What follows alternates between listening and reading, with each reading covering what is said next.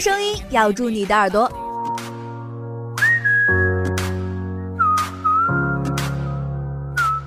用热情引爆你的青春。潮领不一样的炫世界，带你眺望不一样的远方。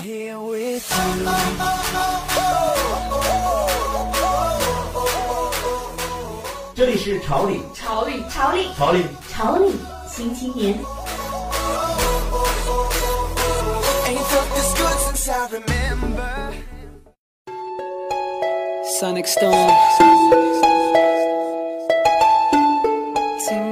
时尚不断，潮领陪伴。Hello，大家好，这里是潮领新青年，我是泽一。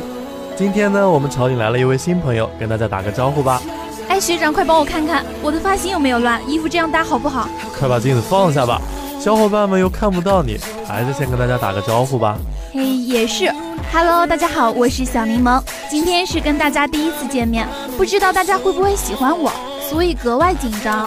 不必紧张，相信大家听你的声音都会喜欢你的。好的，那今天小柠檬为大家带来了一款很实用的 APP 和一款超级好看的电影。还教大家几种实用简单的围巾戏法，并知道这些戏法适合怎样的着装。那接下来，让我们一起进入潮领新青年的时间吧。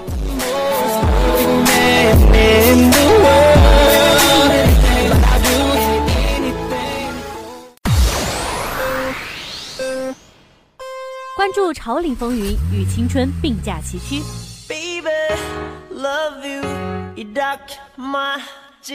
引领时尚先锋，向生活绚丽多彩，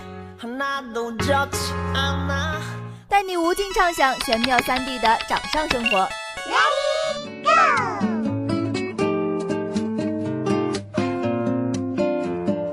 带你搜寻各种新奇酷炫的小玩意儿。生活服务、摄影美图、旅游出行、效率办公、购物优惠，就来。欢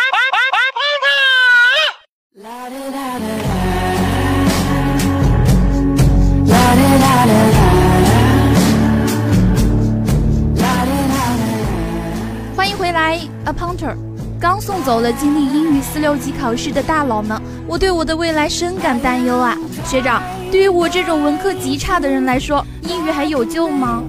怕什么？只要你认真学，明年的考试对你来说简直是小意思。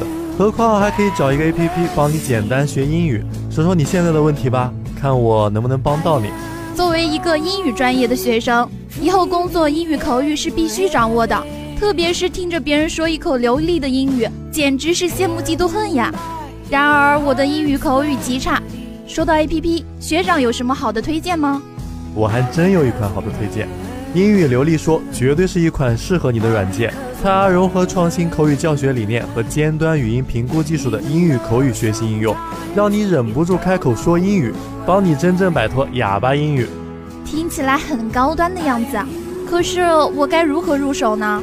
流利说会为你每日推送经过系统编排的地道美语对话，只要每天跟随练习，就能在不知不觉中提高英语口语水平，攻克开口难关。那我怎么样知道自己说的好不好？一些发音问题我自己都意识不到，去问老师吧又太麻烦。这个当然不用怕，刘丽说内置来自硅谷的最新语音评估技术，给你的英语口语实时打分，无需联网照样识别。有了琉璃说，相当于有了一个贴身英语私教。可是传统的学习方法好枯燥，我不能确定我是不是能坚持。相比之下，游戏、电影、电视剧更吸引我。哎，你知不知道最近新出来一款游戏超级好玩？停停停！知道你爱玩，所以才说这个软件最适合你。刘丽说，让你一边玩闯关游戏，一边练习英语口语，一边和各路学友飙积分，一边修炼提升进阶，让你轻松好玩的练口语。哇，学长真是懂我，简直不要太爱你。得得得！其实我词汇、听力都不错，就是不好开口，说不好我也很绝望呀。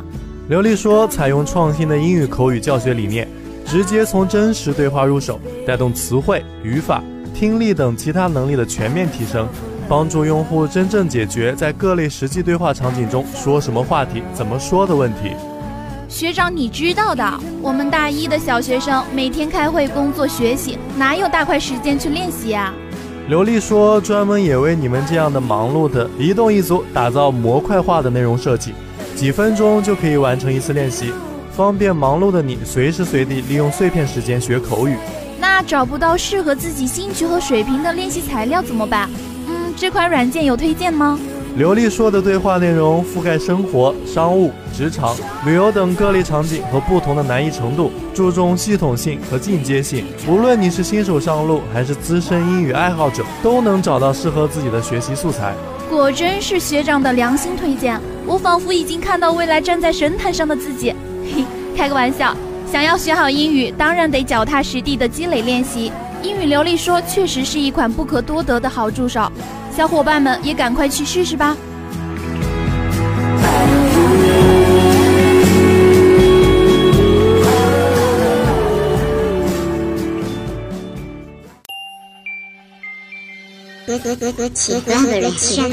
Chanel，Chanel。它的每一个字母都有含义的。它的背景是什么？它有什么历史？所以我跟你们说了，你们一定要努力的呀！成功怎么来了？努力的，没有办法复制的，没有成功学。梦想还是要有的嘛，年轻人是不是？我们还是要学的。听时间百态，触动千万秀，细数潮流法，发现时装大牌，服饰潮牌，穿搭技巧，找寻不一样的自己。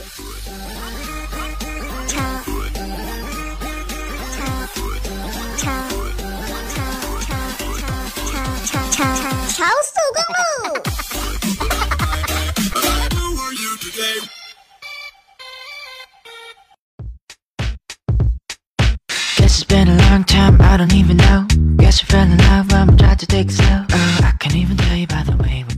精彩继续，超速公路。学长，你会不会系围巾啊？武汉的冬天，如果不把自己全副武装起来，怕是要冻成鱼干了。可是系围巾的确是一个难操作的工作。我呀，在秋冬的时髦街拍中和时尚博主们学了几招，利用围巾为整体造型画龙点睛。你作为一个女生，可要好好学着点。垂直系法最为简单，只要搭在肩膀上就好，但造型感却很强。垂直法比较适合中长款的大衣，流畅的围巾线条仿佛和大衣融为一体，有一种格外潇洒自由的气息。那除了大衣，可以用垂挂法。宽松的大毛衣也很适合，这时候选择比较宽的围巾，更能营造出温暖慵懒的感觉。近两年很受欢迎的字母围巾，特别适合垂挂法。这种系法能把字母印花最大程度展现出来，即使是冬季，也有一种活泼欢快的时髦感。那我给大家介绍的是侧搭法。侧搭法给人的第一感觉就跟单肩礼服裙一样，因为不对称性而显得非常的优雅。而且这种系法也是简单随性的，穿戴方便，非常适用于日常生活。系法就是在围绕一周后，将围巾两端分别置于肩膀的前后两侧，而在围巾两端的高叉上，只要身前一侧长于或者等于身后一侧就好。那第三个呢，就是绕圈系法。绕圈系法就是将围巾绕一圈或两圈，再将两端放在胸前，无论是大衣还是短外套都适用。如果是超长款的围巾或者搭配的短款夹克，轮廓性很强，绕两圈的时髦度更高哦。薄款围巾和厚实的针织围巾都很适合这种围法，而且不挑外套的款式和长短。下面一个是 Y 字系法。Y 字系法也是常见的一种围巾系法，将围巾对折绕过脖子，再把两股的末端一起从围巾顶部穿过，简单而又时髦。Y 字系法让围巾的大部分集中在胸前，所以要搭配敞开穿及领口大的衣服，而且更适合柔软轻薄的围巾，不然胸前一大坨会给人感觉视觉负担很重。围脖系法，围脖系法就是把围巾的两端末梢打一个结，然后叠绕两圈，再直接戴在脖子上的系法。当然，也可以先缠绕再打结。这种系法保暖效果很好，同时也具有围脖的简约时髦感。围脖系法非常休闲，所以适合短款外套或者上衣。但你如果想要更强的造型感，可以把结打得更夸张点。还有三角系法，适合方形围巾。方法就是先把围巾对折，三角形放在胸前，再把围巾末梢打一个结。这种系法在兼顾保暖的同时，多了一股迷人的异族风情。但是注意，别系得太紧，那样会显得很闷。要与脖子留出一点缝隙，营造空气感。这种系法也更适合短款外套。那最后一个介绍的就是围裹法。围裹法就是用宽幅围巾像披肩一样围绕在身上的戏法。首先在视觉上就很有气场，而且大气的同时还特别保暖。这种戏法让围巾不再只是配饰，而仿佛是衣服生长出来的一部分。说完了围巾的日常戏法，那么我们该如何选择材质呢？市面上的围巾五花八门。你看我这个围巾刚买到手的时候觉得不错，结果戴了一个月不到，就看起来像戴了几年一样。这个嘛，可能跟人品有关。这明明是跟材质有关，学长可千万别欺负我读书少。那你可一定要挑选好围巾。首先要注意的是，确保围巾它是羊绒或是羊毛的材质。和所有的贴身衣物一样，围巾作为贴身饰品，材质的选择至关重要。最好的材质当然也和针织衫一样，选择羊绒或者羊毛含量较高的，不仅保暖性好，也非常有质感。即使是搭配简洁，也能很高级。而且羊绒及羊毛材质的围巾一般较为轻盈，戴起来不会显得臃肿，塑形性更强。选择毛棉混纺的时候需要谨慎，毛棉混纺的围巾相对于来说更容易折旧，而且柔韧性更逊一筹，和容易产生静电。有一些看起来很光鲜亮丽的毛棉混纺围巾，使用寿命其实并不会很长。那针织围巾呢？以细棒针织的最好。针织围巾也是冬季保暖的首选之一，但针织围巾有一个比较明显的缺点，就是容易起球，尤其是粗棒针的围巾，永远有摘不完的毛球。比如说小柠檬戴的这个围巾啊，第一眼看上去觉得非常的好看，但仔细一看，围巾上的毛球真的是让整体逊色了不少。粗棒针还有一个现实问题，爱勾线，稍不注意就破相。细棒针针织围巾手感更细腻，整体平顺，不易起球，搭配容易度也很高。原来围巾有这么多的戏法，简单又好看，小伙伴们可以大胆的尝试哦。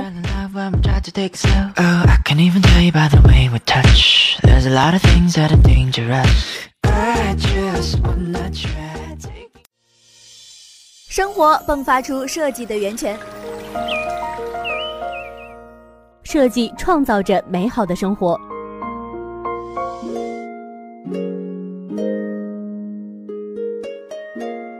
每一次的灵感都是一次新的超越。如果我们能做到这一点，我们将改变世界。每一次的设计都会带来炫酷感受。每一股潮流都有自己的态度。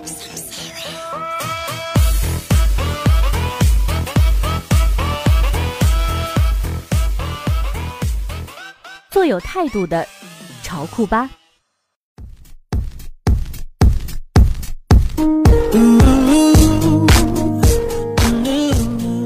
大家好，这里是潮酷吧。咦，你上周是不是约会去了？不见你人影，朋友圈发一些酸溜溜的动态，我们小柠檬是不是要恋爱了呀？约会简直是在浪费生命，好吗？你不知道唯有电影和美食不可辜负吗？周末我呀去刷了《寻梦环游记》，那场景简直记忆犹新。除了自己哭成狗以外，还能感受到起码半个影院都哭成狗。电影散场坐电梯离开的时候，还能听到有观众在讨论为什么这么好，为什么我们拍不出来等等。华纳和吴宇森可能也怎么没想到，一部前期排片低的动画会依靠口碑爆棚，硬生生杀出一条血路，票房登顶。仅仅在国内上映四天，《寻梦环游记》的排片就已经与《正义联盟》和《追捕》并驾齐驱。实际上，在一线城市，Coco 的排片已经超过《正联》和《追捕》。相比《正联》在国内铺天盖地的宣发，和靠《英雄本色》重映助威的《追捕》，Coco 的成功所依靠的更多的是电影质量本身。皮克斯的金字招牌在业内有口皆碑，但是在并入迪士尼之后，难免被诟病为了赚钱压缩制作周期，而导致。作品质量下降，确实这两年除了《头脑特工队》以外，皮克斯也没有什么佳作。今年的《赛车总动员三》也是经典的捞钱续作，诚意寥寥。直到 Coco 上映，无疑，皮克斯对于这部动画的处理是非常用心的。整个亡灵世界设置的相当精妙。这里啊，顺便插一个传闻，据说案里因为有亡灵元素，该片是不能过审的。但是因为审片过程中当场看哭了广电审查人员，于是破格通过了。因此，如果深挖世界观的规定，我们其实可以找到这部电影的一条暗线，关于电影名称的由来，Coco 本人的暗线。影片里关于人类世界和亡灵世界有一个比较明显的设定，就是亡灵的模样是和其死亡时间是一致的。这一点看过电影的人稍微回忆一下就能理解。亡灵世界显然没法生育，还有一些小孩的存在，应该是小小年纪就因为意外去世了。从亡灵世界来看，老祖宗伊梅尔达去世时年纪应该没进入老年，而电影开头的独白中有出现 Coco 带着未来丈夫见伊梅尔达的情节，所以总体来说，伊梅尔达去世时大约在五十岁左右，是个比较合理的判断。我们可以看到，在目前米格尔的家族中，管家的是米格尔的奶奶 Coco 的女儿。因为伊梅尔达强势的性格，整个家族女性地位通常较高。Coco 的老公以及米格尔的爷爷可能都是入赘，这一点在亡灵记里有体现。家族男性成员性格会偏入世一点，而家里最反对音乐的正是米格尔的奶奶。理论上来说，伊梅尔达很可能见证了米格尔奶奶的出生。并教导过一段时间，但大概率没有陪伴很久就去世了。那么，米格尔奶奶对于音乐极端的痛恨，仅仅是出于伊梅尔达的教导吗？我个人猜测，教导米格尔奶奶如此痛恨音乐的人，Coco 本人就是其中之一。我们知道，Coco 自己保存了被从全家福撕下来的父亲脸部的照片。但是在伊梅尔达去世之后，家族一切都由 Coco 操持的家族年代中，艾克托也没有回来一次，说明 Coco 从未在这段时间里把照片补全，将自己父亲的照片摆入家族的灵堂。所以，《寻梦环游记》的暗线到底是什么呢？是 Coco 谅解父亲的一生，在被艾克托抛弃以后，愤怒的不仅是伊梅尔达，同样的还有 Coco，他恨父亲抛弃了自己和母亲，也恨音乐。但他不知道父亲是否死亡或者在哪，因此把父亲的照片藏在自己的抽屉里，又不愿意放上家族灵堂。直到人生到了垂暮之年，心里只有再见父亲一次的愿望，才会指着过去的照片叫爸爸，以为爸爸回来了。我们很难想象 Coco 的一生，在年幼时以为自己被父亲抛弃，被强势的母亲拉扯大，一个人操持着整个家族，直至夜深人静。或许才会打开抽屉，看一看父亲的脸，读一读父亲寄来的信，哼着 Remember Me，回忆过去快乐的时光。或许这才是为什么影片叫 Coco 的原因。所以，当米格尔谈起 Remember Me 时，他才在记忆最深处找到了父亲，也终于在临近死亡之时谅解了父亲。这部动画不仅仅是米格尔的追梦与成长，艾克托的忏悔和归家。也是一个九十多岁的老人与自己父亲和解的一生。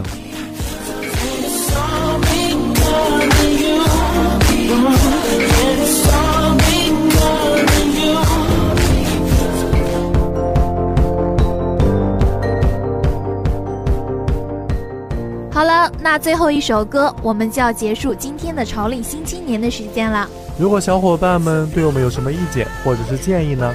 可以在新浪微博皇家湖工商之声提出你的意见或者是看法。那在节目的最后呢，祝大家都能有一个愉快的一周。我是小柠檬，我是泽一，我们下周再见，拜拜。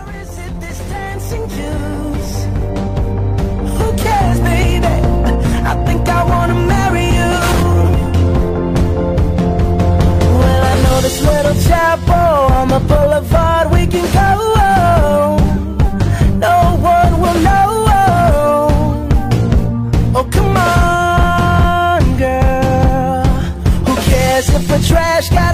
full of cash we can blow. Shots of patrol.